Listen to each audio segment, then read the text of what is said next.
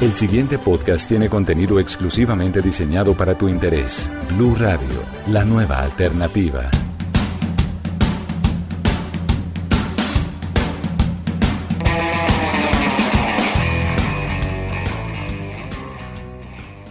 Es un placer estar con ustedes aquí, acompañándolos aquí a través de la internet, en, este espacio, Pregúntele a Arkham, donde vamos a estar respondiendo sus preguntas sobre diversos temas. La idea es que ustedes me hagan sus preguntas a través de las redes sociales y pues aquí vamos a empezar. La idea de hoy es que hablemos un poquito sobre videojuegos. Esa industria que pues no es tan nueva, es una industria que por ejemplo con Nintendo ya lleva más de 200 años, una empresa que empezó pues vendiendo cartas pero se dio cuenta de la diversificación y empezó a crear nuevas, nuevos productos como fueron videojuegos. Y pues vamos a empezar con eso. El día de hoy me acompaña Juli. Hola a todos, ¿qué tal? Bien, ah, bueno, muchas gracias Juli. Juli es uno de los conocedores aquí en Colombia de videojuegos bastante, bastante reconocido en la escena. Ha trabajado con varias empresas eh, apoyándolos y haciendo pues toda la parte de gestión para campeonatos y todo, todo, todo lo relacionado con la escena. Es Y- correcto. Exacto. Y me va a estar acompañando aquí para, para que hablemos un poquito de las preguntas que me hicieron como, como de sobre videojuegos. Entonces, ¿qué tal si empezamos ya, Juli? Sí, la idea es resolver todas esas dudas que la gente ha enviado y que pues esperan algo más concreto. Exacto. Bueno, entonces la primera pregunta que nos hicieron y pues que nos hacemos es ¿qué es un videojuego? Listo. eh, si tomamos una definición formal de videojuegos, sería una aplicación interactiva orientada al entretenimiento que a través de mandos o controles permite simular experiencias en una pantalla. Entonces, eh, esa es como la definición más formal. Pero un videojuego es básicamente una forma de entretenimiento muy popular actualmente y que hace parte de nuestras vidas. Exacto. Lo puedo definir yo Exacto. personalmente. Pues si lo hacemos, o si hacemos un análisis rápido de todo lo que es la historia del videojuego, pues casi que todos en- entramos en contacto con las families, ¿cierto? En Sí. casa, la, la mayoría tuvimos o Family, O- o consoleros, Nintendo, O, o la, o, la, o, la, o la- el típico arcade que uno encontraba en la tienda. Es en el que- uno iba a jugar. que uno iba a jugar con Tekken moneditas, exacto, sí. exacto. Entonces, digámoslo que para resumir, un videojuego es eh, una experiencia que tenemos a través de, de un aparato electrónico. Sí, con, mandos. Ahora pues ahora no hay mandos, ¿no? Ahora, ahora en el celular juega uno con, con el, con el touch de la pantalla. Pero bueno, entonces eh, esperamos que haya quedado claro el asunto. La segunda pregunta que tenemos para hoy es, ¿cuál es el peor videojuego de la historia? El peor. El peor. Yo recuerdo una, hay una, hay una historia que habla sobre que, sobre eh, cuando salió la película E.T. en 1982, Ujú. donde decían que eh, pues mandaron a producir una cantidad de juegos de la película y el juego fue tan malo en, ju- en jugabilidad, ¿cierto? Sí, que, claro. que lo que hicieron fue botar todas las copias por allá en un, en un desierto de Un desierto. en un desierto de Nuevo México y como que nadie más volvió a saber del juego hasta hace poco que los encontraron. Sí, efectivamente. Eh, pues ahí la cuestión es que el juego fue desarrollado de forma tan rápida, o sea, con tan poco tiempo y por una sola persona, que pues el juego no iba a tener la calidad que se esperaba. Por eso fue que cuando salió al mercado fue un fiasco total y pues decidieron dejarlo en el olvido haciendo eso de enterrarlo en un desierto. Pero para Juli, ¿cuál es el peor videojuego? Para mí, Sí. o sea, estaría difícil. O sea, intenté probar en, en un emulador Elite y pues realmente sí, entendí malo. por qué era Sí, malo. era malo. Sí, y digamos que hasta ahora es el peor para mí, al haberlo probado en un emulador. Bueno, pues eh, no está de más que ustedes compartan con nosotros en nuestras redes cuál es el peor videojuego que han, que han visto en la historia. Aquí, es- aquí podemos escucharlo mientras están escuchando el programa, nos, nos pueden contactar. Juli, ¿en qué, ¿en qué red te contactan? Eh, en Twitter me encuentran como arroba Legend of Juli. Legend como Legend of Zelda. Sí, como Legend de leyenda of Juli. Exacto. Juli, J-U-L-I. Exacto. Exacto. Sigamos con las preguntas. Oscar Monroy nos, nos preguntó, o sea, aquí hay personas que hicieron preguntas a, a nivel anónimo. Hay otras personas que sí pusieron el nombre. Oscar Monroy nos pregunta qué es. No sé qué tan válida sea, pero sería interesante en qué línea temporal se ubica el último juego de Zelda. Y de paso, hablar de las líneas temporales en The Legend of Zelda. Yo creo que esto nos tocaría como un especial completo. Sí, eh, realmente la historia de The Legend of Zelda es muy rica, muy amplia. Entonces, eso da para hablar por bastante tiempo. Por bastante tiempo. Pero haciendo un resumen, eh, es decir, se supone que este Zelda es en línea temporal, creo que es el último, ¿no? Sí, realmente sí porque ocurre después de Ocarina of Time, muchos años después. ¿Qué es lo que pasa con Ocarina of Time? Que precisamente viaja en el tiempo. Entonces ahí tiene, ahí es cuando uno se enreda en que realmente en qué momento está. Pero se supone que este juego es el último, es el último que, que- que hemos visto tanto en producción como en línea temporal. Sigamos con preguntas. Eh, la- esta la pregunta la hizo eh, Micheru Rico, que es un caster. Que, que aquí tengo una pregunta para Juli, que es un caster. Un caster es básicamente un narrador. O sea, él, él es el que se encarga de narrar esas partidas cuando las están transmitiendo, de darle ese toque de emoción.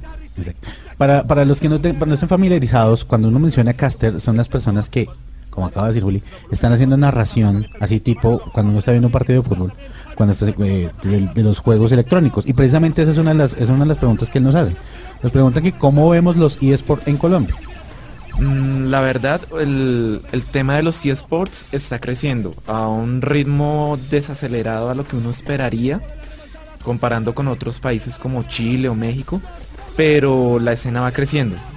Como digo, no como uno quisiera, pero sí va creciendo poco a poco, aunque eso es un proceso que va a tomar un poco más de tiempo acá para que crezca, pero ahí va lento, pero seguro. Exacto. Yo como la veo, en particular sí he visto que hay un crecimiento, no es una cosa que digo no que bruto, sé que hay grupos que están haciendo unas cosas increíbles, por ejemplo, creo que los chicos de la grieta, la grieta aquí en Colombia están empezando a, a meterse durísimo en el asunto, pues creo que es con LOL. Sí, más que todo ellos son de League of Legends. Exacto, League of Legends. No sé, no sé por ejemplo con otras o no, con otros juegos como lo, lo es Overwatch, Overwatch. Paladin. Aunque Overwatch tiene un grupo aquí en Colombia también, creo que es Overwatch Colombia, si no sí, estoy mal, si en, no, en pues, Facebook. que no me esto es un grupo donde se están armando ya como una liga competitiva.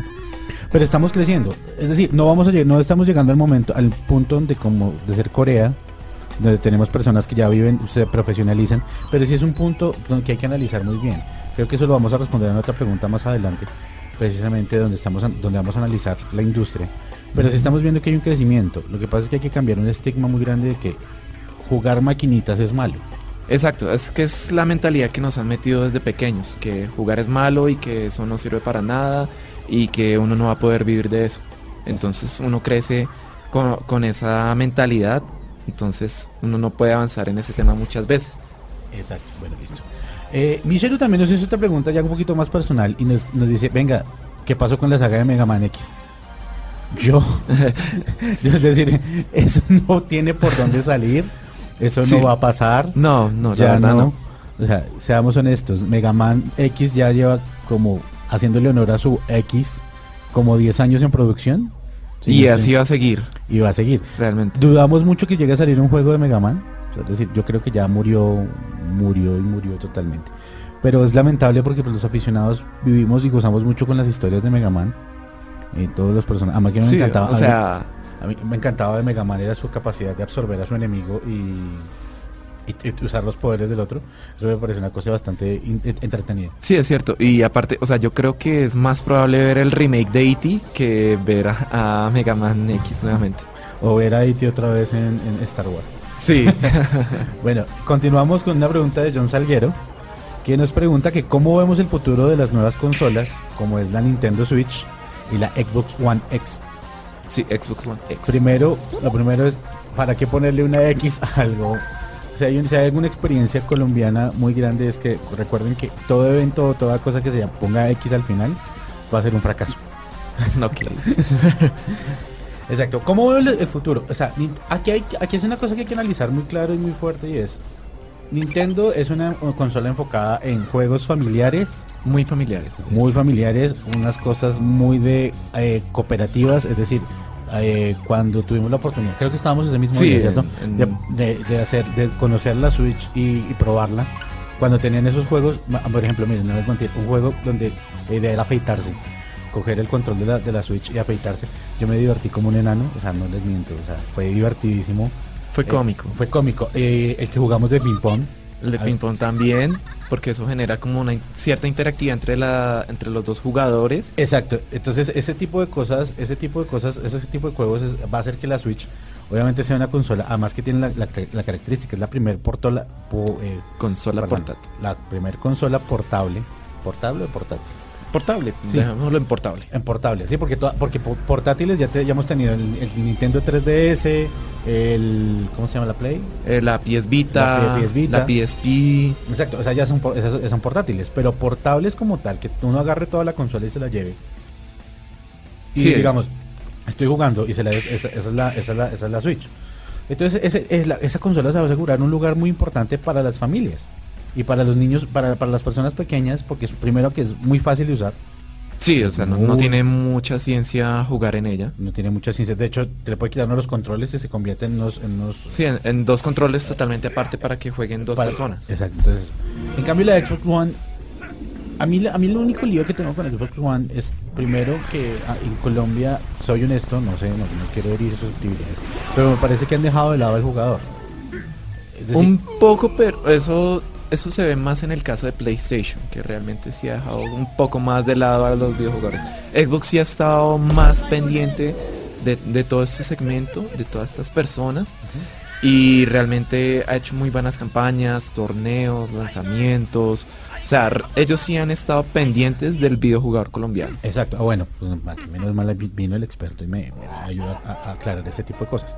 Porque sí veo que en comparación con otros lugares, y aquí es donde uno tiene que hacer las comparaciones eh, tediosas, como Chile, como Brasil, donde la presencia digital de ellos es altísima y donde la- la- la- el asunto de las de las em, de los torneos que hacen son muy fuertes, pues en comparación con Colombia es, es- es muy nulo. Ahora, ¿qué veo, qué, qué- qué veo con Xbox One? Que, que, bueno, obviamente va a ser una máquina increíble. O sea, todo lo que nos están prometiendo es una cosa absurda. Sí, están prometiendo básicamente jugar en 4K, En 4K. 60 frames. Es decir, estamos diciendo que, o sea, animación, animación, o sea, quieren igualar lo que es la PC Exactamente. y pues eso, eso es ambicioso. Pero no me parece tan ambicioso teniendo en cuenta que Microsoft desde el inicio ha trabajado con componentes de computador. Es decir, ellos desarrollaron sus consolas con la idea que eventualmente fuera un computador como, como los que usamos nosotros. Sí, exactamente. Y de hecho, pues hicieron la transición al cambiar el sistema operativo de Xbox a pasarlo a Windows 10 para Xbox One. Exactamente. Entonces, Entonces no, no es tan descabellado, lo que sí me preocuparía un poco es el- los costos con los que van a llegar a Colombia, pero eso lo vamos a analizar precisamente en la siguiente pregunta. Que eh, Vanessa, Vanessa, un saludo grande para Vanessa, Vanessa es la, yo no sé si es como decirle, como la líder del grupo de Overwatch aquí en Colombia, y nos hizo, pues uno de los líderes, ¿no? es decir, hay muchas personas involucradas. sí. Entonces nos hizo un par de preguntas que son bastante complicadas. Dice, uno, ¿cómo mejorar la industria en Colombia? Teniendo en cuenta todas las esferas que afectan el mercado, impuestos, importación, eventos competitivos, jugadores y patrocinios, mercado directo, y no solo mediante distribuidores que no dejan atrás la producción nacional de contenido y creación de videojuegos. Wow. Es compleja Eso es de responder. O sea, lo primero que hay que hacer es cambiar la mentalidad que tenemos nosotros de, en Colombia de que los videojuegos son malos.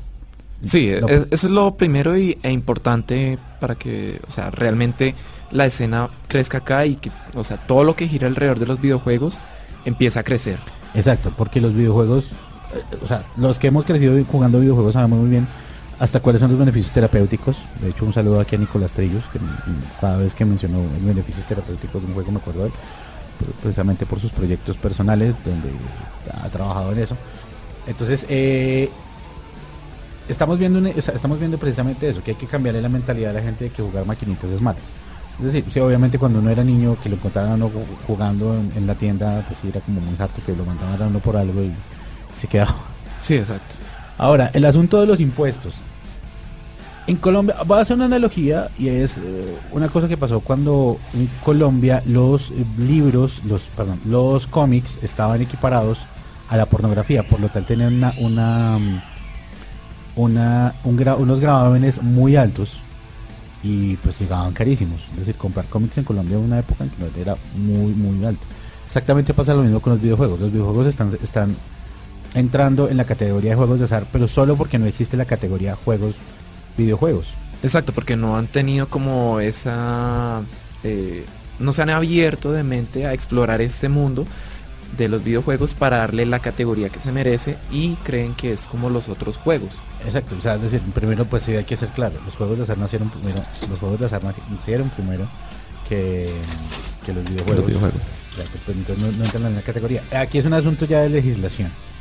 Aquí ya tocaría armar un equipo, es decir, como, no sé, aquí en Colombia no lo hacemos tanto como lo hacen en Estados Unidos, que es contactar a su, a su político local y decirle, venga, necesitamos hacer esto. Pero sí existen iniciativas personales donde un grupo de jugadores podrían hacerlo, pues decirle a, los, a las personas, precisamente, ir al, al Congreso y solicitar, ir al Congreso, y solicitar precisamente que se cambien estas distribuciones. Eso pasó precisamente con los cómics y por eso hago una analogía. El esposo de Diana Uribe, que en este momento se me escapa el nombre, que con ustedes, se me escapa el nombre, él eh, promovió una, un- precisamente un acto legislativo para que los cómics, eh, los cómics y otros libros, y otros libros cómics y novela gráfica, eh, dejaran de tener esos gravámenes tan altos y pues llegaran más económicos a Colombia. Es exactamente lo mismo que hay que hacer con esto. ¿Cuál es el problema? Eh, Es una de las, de las cosas que, que empieza aquí. Eventos competitivos, jugadores y patrocinios. Sí, eh, eso también es un tema complicado. Y digamos que, por ejemplo, para antes de pasar el tema, en el tema de impuestos, eh, pues como lo decía Arkham, pues aquí lo toman como un juego de azar. Entonces, eso lo toman es para el tema de juegos físicos, los que se venden en tiendas.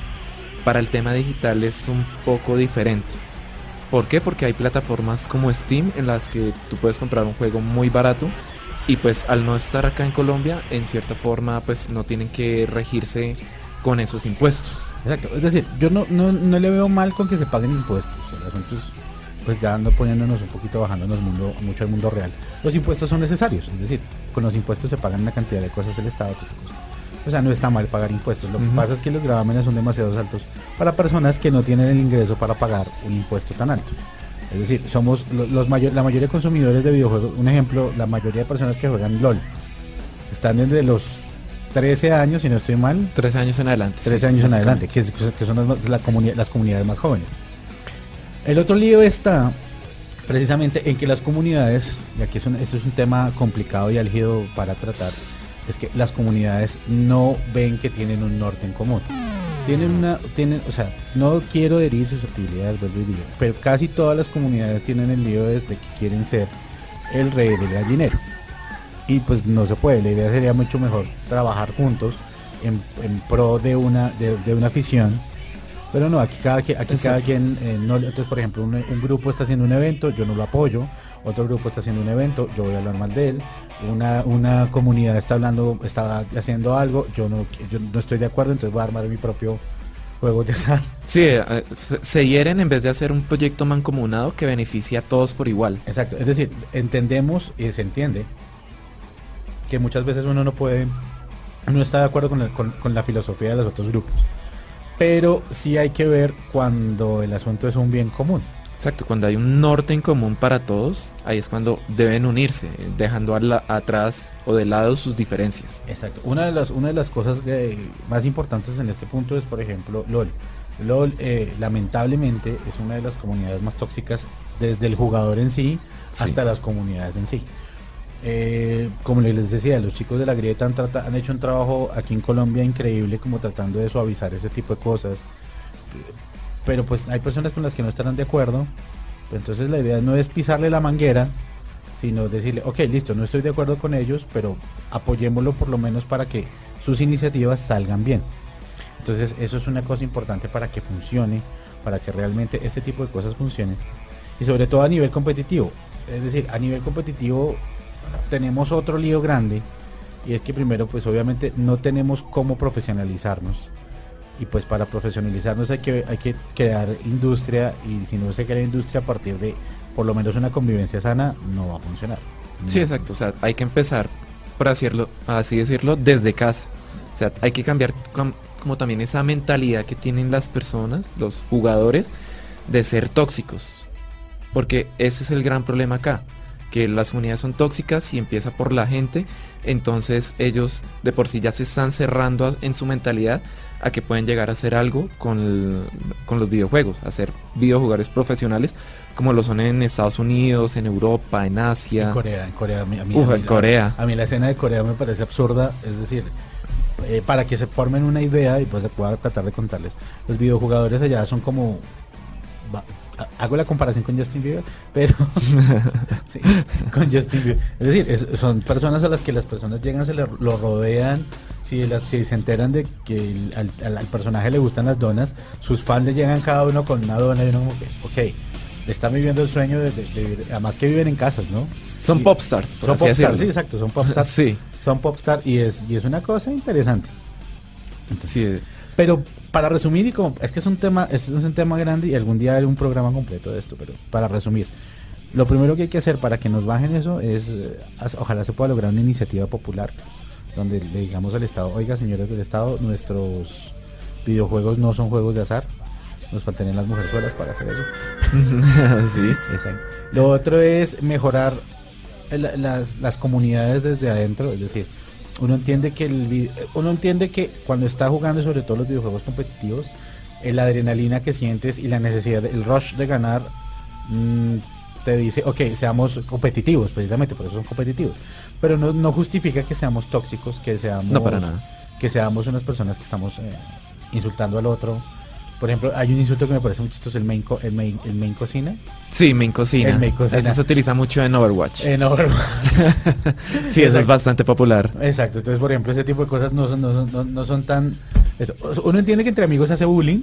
Exacto, pero... Pero ya llega un punto donde no es tan sano, no es tan sano. Y es como el asunto de ser tolerante con la intolerancia, tiene, todo tiene un límite. Pero sí, realmente es un trabajo muy de comunidad y muy de esto y de, y de encontrar espacios. También nos faltó crear, encontrar espacios donde podamos trabajar con eso. Sí, las redes sociales sirven muchísimo, pero... No, y también para encontrar espacios que las marcas que están metidas en el tema gaming vean que este es un mercado potencial, porque, o sea, falta de ese apoyo que tienen los videojugadores es porque las marcas no ven en este un mercado lo suficientemente grande para invertir. Y que esa- es otra cosa muy complicada, y que, que se me olvidó, la piratería. Miren, yo entiendo, o sea, uno a veces no tiene, no tiene para comprarse un juego. Es decir, si los juegos son costosos. Eh, eh, por ejemplo, Steam es una, es un Steam o Go, Go- GOG. GOG, ah, es una plata, son plataformas que le permiten comprar los juegos en digital y te estás ahorrando un montón de plata. Por ejemplo, hace poco Y de forma muy sencilla también. Exacto. Hace, hace un tiempo fue una de las eh, sales de Steam y fue una cosa, yo compré unos juegos como en 14 mil pesos que estaban como en 70 mil. Sí, o sea, son unas rebajas absurdas. Y aparte, o sea, los beneficios que ya tenemos, por ejemplo, nosotros los colombianos, es que en Steam uno puede comprar los juegos eh, con métodos de pago locales como Efecti, Baloto, eh, cuenta de ahorros. Entonces, eh, ya la cuestión es tener el dinero como Exacto. tal, porque Entonces- de por sí se puede comprar fácilmente con esos métodos de pago. Exacto. Entonces haciendo como un, un- un resumen a lo, a lo que uno hace en los juegos RPGs, donde guarda la plata para poder comprar la mejor armadura, pues hagan eso en su vida diaria. Ahorren un poquito y después compran el juego que quieren. Eh, si ya es- por ejemplo, el LOL es un juego gratis, es decir, yo lo puedo jugar gratis sin necesidad. Lo único que necesito es un internet, una cafetera y... Es un juego freemium. Exacto, En el que, o sea, tú puedes entrar a jugar gratis, pero si quieres skins para los personajes, ahí sí Ah, tienes que utilizar dinero real. pero puedes jugar sin ningún problema. Exacto. Entonces hay que mirar cuáles son los juegos eh, libres para jugar. Pero ya a nivel de, de comunidad y todo, es un asunto de hay que empezar a mejorar. hay que bajarle la guerra también para los videojuegos. Eh, la siguiente pregunta fue de Julio César González, que nos hace una pregunta como retro, que nos dice, ¿cuál era la trama que seguía los juegos de King of Fighters? Pues, es decir, el que ha jugado King of Fighters al principio sabía que no tenía trama, la idea era cuál era el mejor jugador, cuál era el mejor peleador. Exacto, vencer a los luchadores que estaban ahí presentes y ir avanzando hasta llegar al duro, por así Exacto, decirlo. al duro, ya, es decir, eh, ya después iban mejorando las historias, entonces hay una, hay una, cuenta- una, una guerra entre familias y cada personaje tiene su historia. Es decir, a partir de, creo que es Mortal Kombat, no mentiras, creo que es Street Fighter, donde cada personaje tenía sus intereses y cada, de acuerdo a cada personaje tenía su final. Entonces ahí uno se daba cuenta como la historia. Pero ya es un asunto de jugarlo cada uno, cada uno como tiene que ser. Sí, exacto. Y es que, o sea, este juego fue más pensado para uh, jugar de pelea y no tanto para meterse en la historia de eso. Exacto. Bueno, eh, la siguiente pregunta fue de José Luis Rodríguez. Un saludo a Choi. Hola, Choi. Hola, Choi. y nos pregunta, ¿cuáles son los beneficios y perjuicios que causa la implementación de sistemas DRM o DRM como de nuevo en el consumo de videojuegos? Uy, esto ya es muy técnico. Sí, ¿qué no, traje eso sí, eh, o sea, respondiendo a la pregunta, en el consumo de videojuegos eh, no hay mucho impacto, eso es más en el tema de los videojugadores como tal. ¿Por qué? Porque, o sea, si miramos eh, los beneficios contra lo- las contras que tiene el eh, implementar un sistema DRM en un videojuego, como es el caso de Nubo, que es como el más popular, ahí la cuestión es que hay más contras para los videojugadores que pros. El pro sería para el- la empresa desarrolladora del juego, que estaría protegiendo en cierta forma su propiedad intelectual hasta que pues los piratas logran saltar esa vulnerabilidad. Bueno, antes, antes, antes de seguir, Juli, ¿qué es DRM? DRM es eh, Digital Right Management. O sea, para resumirlo, es un sistema de protección que las copias de juegos van a tener para que no se puedan copiar. Es decir, es el asunto, o porque no se puedan compartir. Es- exacto. O sea, básicamente es un sistema antipirateo. el sistema antipirateo. Han existido varios sistemas antipirateos en toda la historia, tanto los videojuegos como los DVDs y como otros, otros sistemas. Em, no han funcionado muy bien. Sí, algunos, por ejemplo, han sido, por ejemplo, agregar, eh, digamos que un sistema en el que si el juego es pirata, entonces te va a mandar a un loop de infinito en el que no vas a poder salir y vas a seguir continuando en ese juego así así así. Entonces vas a perderte la trama como tal por tener ese juego pirata gracias a ese loop. Recuerdo mucho, un- no sé, ahora no me acuerdo cuál videojuego es, pero recuerdo un videojuego donde sí, le, sí el asunto era de, de- Entraba la copia pirata y les decían, eres un pirata. Sí, también, Sí, eh, también. esos casos también se han dado. ¿Qué, ¿Cuál es el asunto? Aquí, o sea, bien, haciendo un análisis así cortico de, de este asunto, el beneficio para el jugador, para el, para, para el jugador es pues, primero que está comprando algo original. Otro para la empresa es que está vendiendo su producto original. Exacto. Pero ya en el asunto de consumo, no sé si, si exista realmente un problema. Es decir, el que compra el videojuego lo compra. O sea, ha pasado. Lo que pasa es que aquí en, nuestro país, seamos honestos, no tenemos tan abierto el asunto del consumo hasta ahora.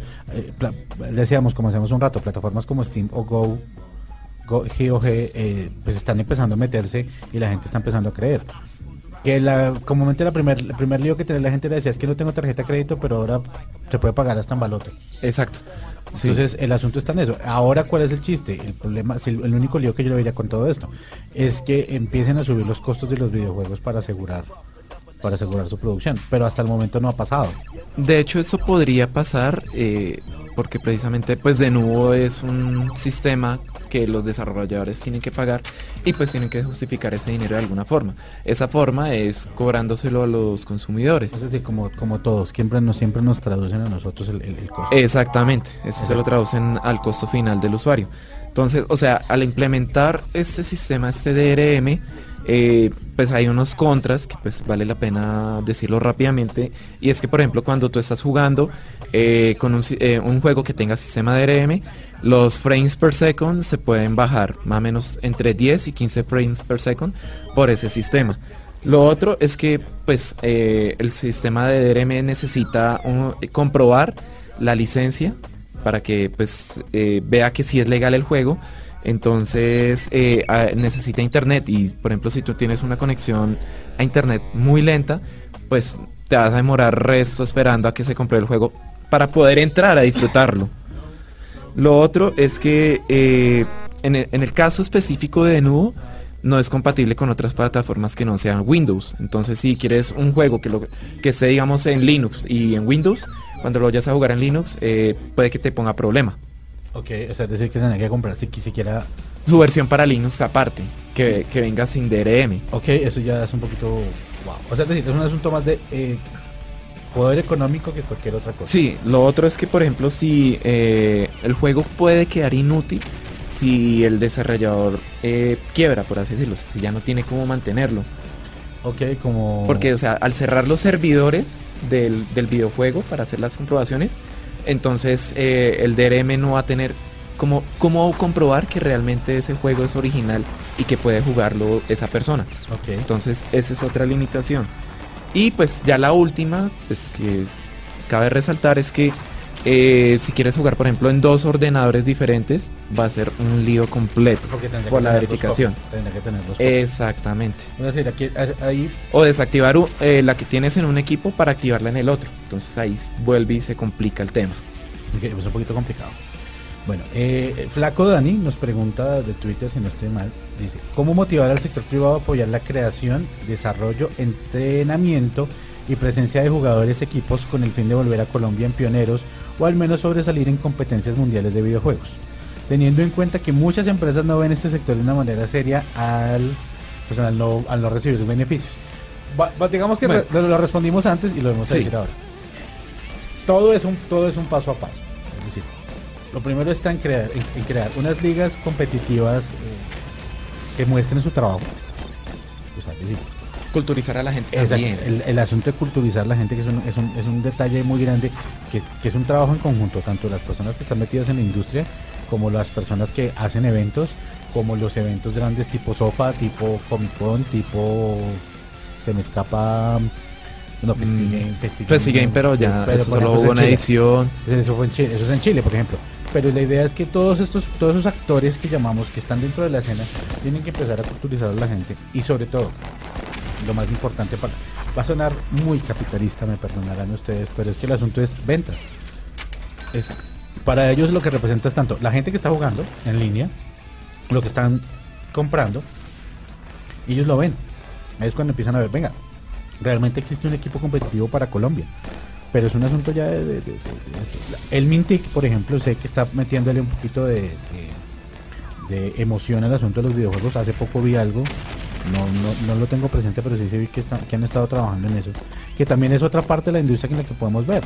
Es decir, el desarrollo de los videojuegos no solamente, no necesariamente tiene que ser solo para jugar a nivel recreativo. Es decir, hay una industria de gamificación que es absurdamente grande y que podría estar aprovechada y la gente no lo aprovecha. Sí, la parte también lúdico-pedagógica es un, un, buen sector al que también se le puede apuntar y no necesariamente tiene que ser el orientado como siempre al entretenimiento. Es como el que más mueve. Pero también está estas otras industrias. Pero para que funcione, el asunto está en que hay que primero trabajar en el asunto de cultura, que así nos falta un montón. Y pues ya para terminar este bloque, es decir, esta, esta, esta, esta emisión, tenemos la última pregunta que es ¿cuál de cuál es el juego que en este momento que más están anhelando la comunidad gamer? Anhelando, digamos que, o sea, ah, como Mega Man 10. Obvio. Por ejemplo. es, por ejemplo, sé que Half-Life Half-Life 3, 3, todo el mundo lo está esperando. es como un hype de que quiero ya Half-Life 3, Half-Life 3, pero Valve no lo va a hacer. es como Portal 3. También yo estoy esperando Portal 3 y ahí creo que voy a seguir esperando. Me va a tocar hacer lo de la película Interestelar, irme a un planeta donde pase el tiempo. por... cuando, cuando esté Portal 20. Exacto. Sí, porque de aquí a que realmente haya algo concreto sobre esos dos juegos, no lo vamos a saber. Exacto. En, en mi opinión personal, el juego que más estoy esperando es la continuación de Batman, Arkham, algo. vale, Arkham algo. Arkham algo. Es decir, primero fue Batman Arkham, Arkham. Primero fue cuál? Batman Arkham. Batman Arkham City. Arkham Asylum, no, Arkham Asylum, después ah, fue Arkham City, sí. después Arkham, Arkham Knight.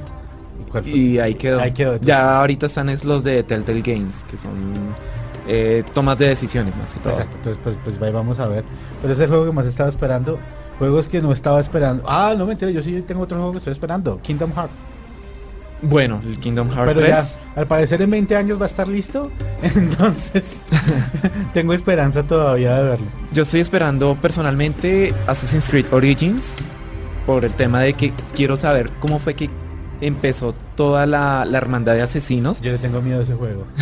Yo le tengo un poquito de miedo a ese juego porque precisamente explica el origen.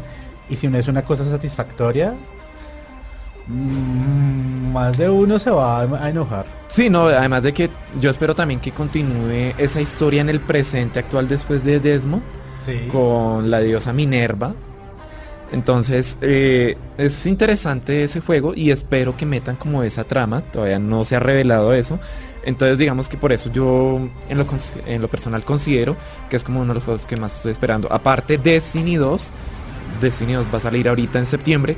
Ese también es otro juegazo. O sea, los que jugaron Destiny la primera, parte, sabrán que es un juego que vale totalmente la pena. Y ahora en esta segunda versión ya va a salir para PC. Entonces los que tengan su PC de, mejor dicho, tarjeta gráfica GTX 1080, de ahí para arriba, todo eso van a poder disfrutar del juego en 4K y a más de 60 frames. O sea, no va a tener límites. Bueno, Juli, eh, ya, pues aunque nos queda tema todavía, pero ya. sí, ya, tema es lo que hay para hablar sobre videojuegos, pero ya. Ya, ya, ya, podemos terminar acá. Entonces, recuérdanos tus redes. Eh, en Twitter y en Twitch me encuentran como Legend of Juli. Bueno, a mí me encuentran en eh, todas las redes como arroba arcamkou. Recuerden que nos estamos escuchando por Blue Radio, arroba blueradio.co o en Facebook Blue Radio Colombia y nos escuchamos en una próxima emisión. Para más contenido sobre este tema y otros de tu interés, visítanos en www.bluradio.com. Blu Radio, la nueva alternativa.